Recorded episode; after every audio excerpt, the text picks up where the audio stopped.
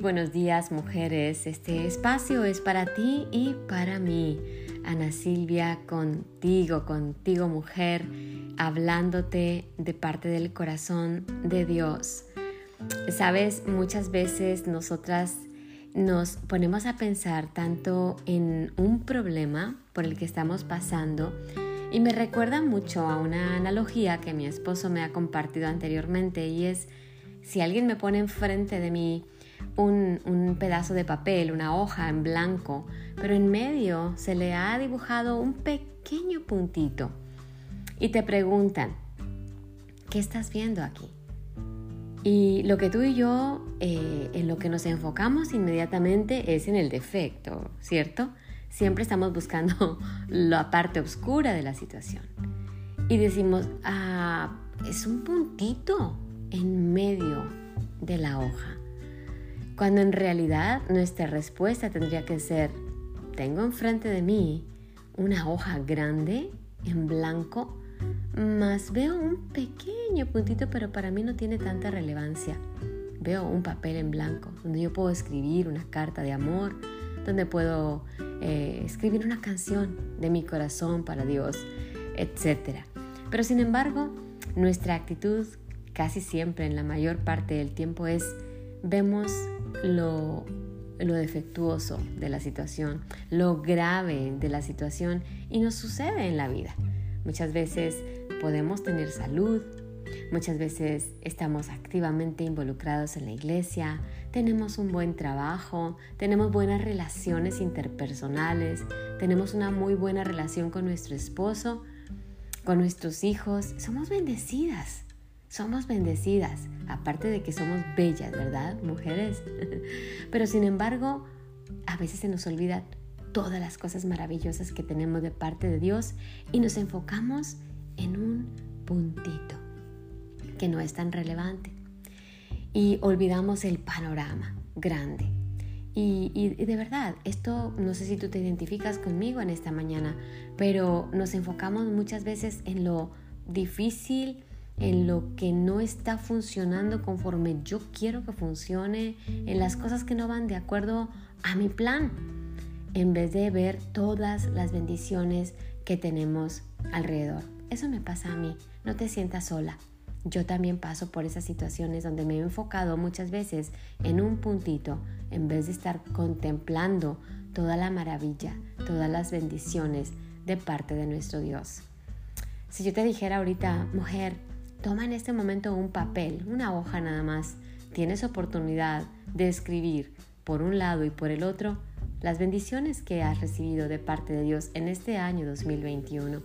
A pesar de la pandemia, a pesar de las circunstancias adversas que has vivido, a pesar de las pruebas, a pesar de los valles, los desiertos que has tenido que cruzar, yo te doy la oportunidad en este día de que tú escribas en los dos lados de la página esas bendiciones que tú tengas, eh, que tú veas, que has vivido y que has recibido de parte de Dios. Te aseguro que tú me dirías inmediatamente, Ana Silvia, voy a necesitar más de una página, porque es así. No nos alcanza un libro entero, un cuaderno entero, mujer, para poder escribir tantas bendiciones que Dios nos ha dado y de las cuales disfrutamos día a día. Así es de que hoy quiero invitarte quiero invitarte a reflexionar en esto, a pensar de que a pesar de la prueba que estés pasando, a pesar de la situación difícil que tú puedas estar viviendo, no olvides todas las bendiciones que, que Dios te ha dado. ¿Sabes? El salmista David en el Salmo 103 le incita a su alma. Muchas veces nosotras tenemos que incitar a nuestra alma, tenemos que despertar nuestra alma porque muchas veces nuestra alma, nuestro corazón está en desánimo por las situaciones que estamos pasando. Y ese fue el caso de David. El salmista dice, bendice, alma mía, a Jehová, y no olvides ninguno de sus beneficios. Y esa es la, la palabra que quiero sembrar en tu corazón el día de hoy. Bendice, alma mía, a Jehová dile a tu alma, ordénale a tu alma a bendecir el nombre de Dios, porque Él ha sido bueno, porque Dios ha sido bueno. Mujer, no olvides ninguno de los beneficios de nuestro Dios. El Salmo sigue diciendo, Él es quien perdona tus iniquidades, eso significa tus pecados. Dice, el que sana todas tus dolencias, el que rescata del hoyo tu vida, el que te corona de misericordias.